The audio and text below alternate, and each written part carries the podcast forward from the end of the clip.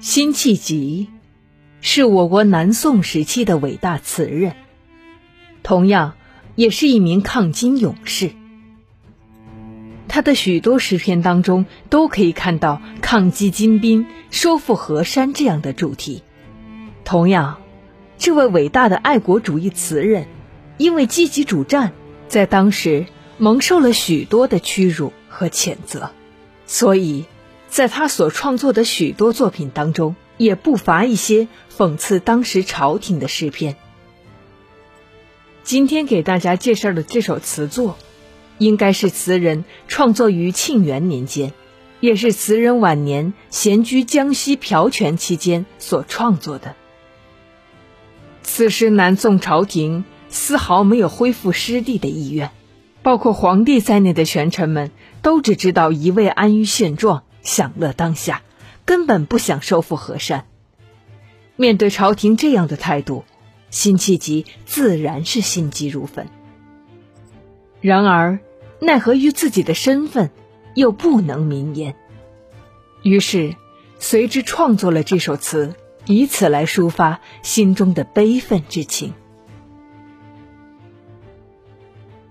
西江月·浅兴》醉里且贪欢笑，要愁哪得功夫？近来始觉古人书，信着全无是处。昨夜松边醉倒，问松我醉何如？只疑松动要来扶，以手推松曰去。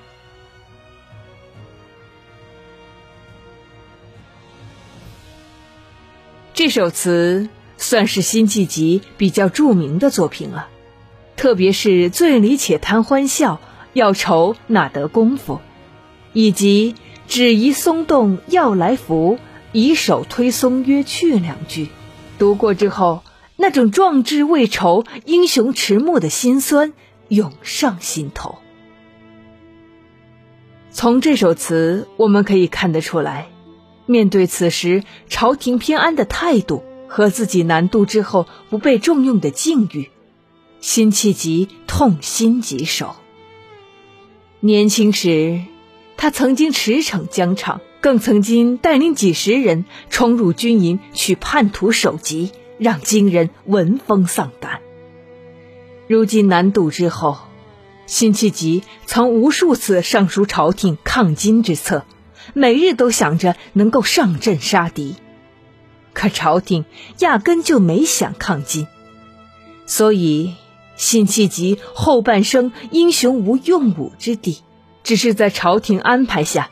在湖南、湖北、江西一带辗转，最后索性在江西隐居。对于一名抗金志士，辛弃疾选择隐居的生活，不是像陶渊明、张志和等隐士一样为了远离朝堂纷争，而是对朝廷的一种控诉。与其在朝中壮志未酬、才华不得施展，不如隐居乡下。以此对抗偏安的南宋王朝。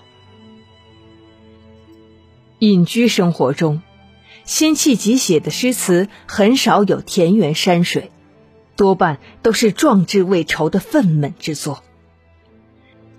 虽然隐居乡村，但他整日都是在愁眉苦脸之下度过的，也只有喝醉酒时，才能暂且保持无奈的微笑。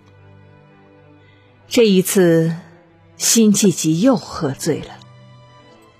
在酒醉中，他且贪欢笑。辛弃疾擅长引经据典，化用历史典故，后人读来难免晦涩。由此可见，辛弃疾是博览群书的。这一次喝醉后，他突然觉得，这些年来。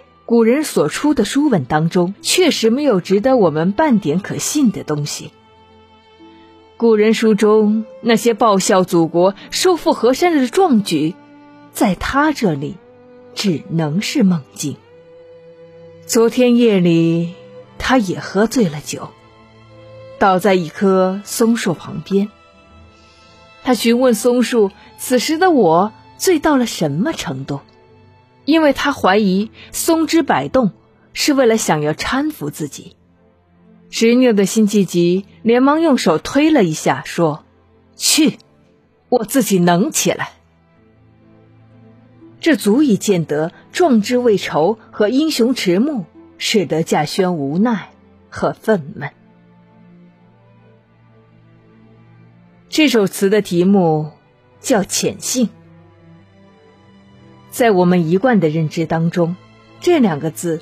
应该是词人为了排解心中愁苦而写就的，也好像是在抒发词人悠闲的心情。但是，在我们细细品读之下，便可以惊奇的发现，这其中似乎透露着词人对于现实社会极度不满之情，以及自己面对生活的倔强之情。所以，不得不说，这首词。我们看上去特别朴实无华，但是我们在这首词背后，也发现了词人极其复杂的思想感情，也同样看到了属于那个时代的残酷。在这首词的上片当中，我们可以发现词人说自己在饮酒欢乐，可是在这其中，我们却发现了一个“且”字，所以。词人在字里行间当中所透露出的欢乐之情，其实有的时候比痛哭还要痛苦。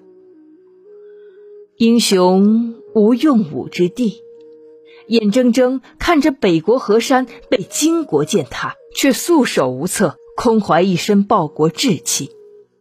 如今更是隐居乡下，再慢慢老去。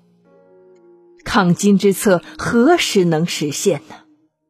这种愁苦岂是几杯酒、几场醉就能消遣得了的呢？醉里且贪欢笑，要愁哪得功夫？这是辛弃疾对自己境遇多么无力和苍白的自嘲。在这首词的下片当中。主要描写了词人醉酒之后的状态。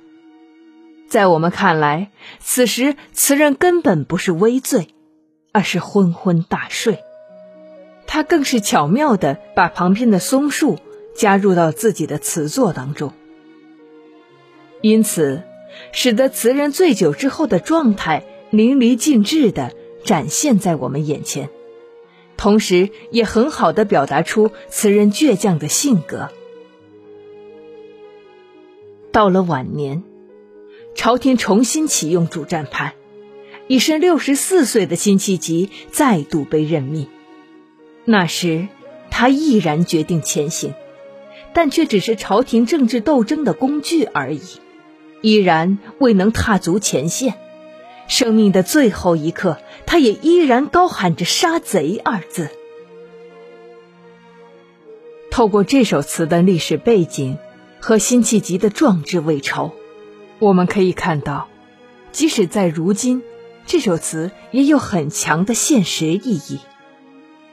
如今社会，工作也好，创业也罢，都不是一帆风顺，尤其是在职场中，一朝天子一朝臣，可能因为领导的风格和许多潜规则，领导只喜欢用自己的人或者。用自己觉得舒服的人，这种情况下，哪怕自己再有能力，都不会得到公司重用。